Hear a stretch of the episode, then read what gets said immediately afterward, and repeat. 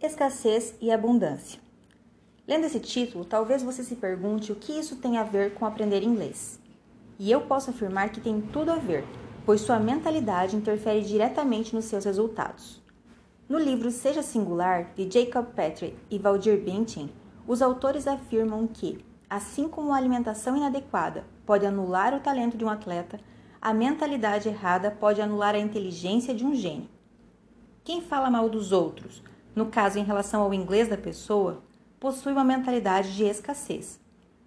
Essa pessoa precisa mostrar que é superior, ou pelo menos não parecer inferior.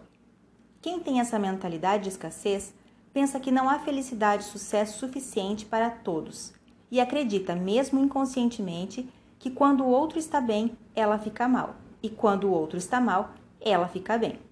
Sendo assim, essa pessoa vive comparando seu nível de inglês com o nível dos outros, o que a aprisiona e a obriga a apontar os erros e falhas dos outros constantemente.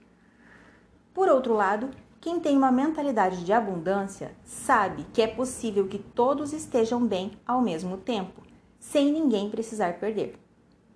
Quando essa pessoa vê uma outra obtendo sucesso, ela elogia e incentiva, e também se inspira, buscando sempre melhorar, mas faz isso pela evolução e não por competição. Esse é o caso de quem, ao invés de criticar quem está falando inglês, o admira.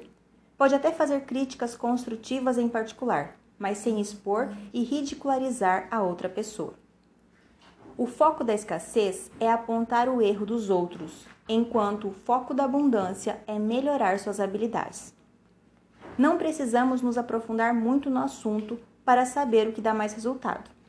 Cada pessoa aprende de maneira diferente. Foque no seu processo, respeite seu ritmo e seja constante.